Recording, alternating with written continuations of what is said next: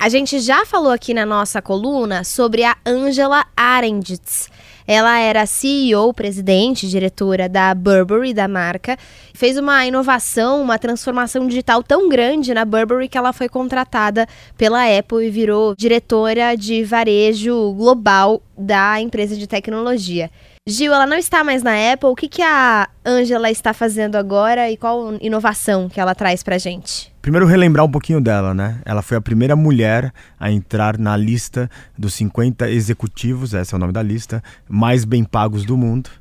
E depois de uma belíssima passagem na Burberry, na Apple, em fevereiro ela deixa a empresa da maçã, ela acaba de ser nomeada como a presidente do conselho da Airbnb né, que recentemente era uma pequena, enfim, startup que agora muitas pessoas estão utilizando e ela entra nesse conselho para tentar transformar essa é, que já não é mais uma startup, mas numa gigante também da hotelaria.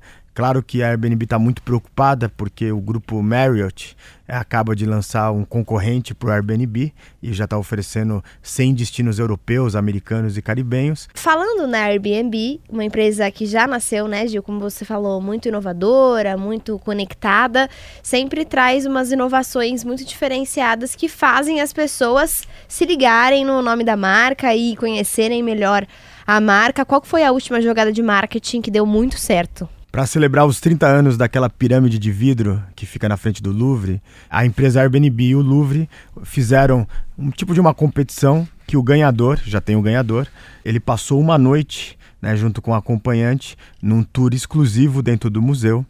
É, além dele ter um jantar, é, eles teriam um jantar exclusivo, um concerto também exclusivo, mas o final que era o melhor. À noite, eles passaram dormindo dentro daquela pirâmide quem era seu a pessoa que te recebia de uma forma lúdica era a Mona Lisa que está exposta lá. Muito bem, se você quiser saber mais sobre essa e outras empresas inovadoras, entra lá no nosso site bandnewsfm.com.br.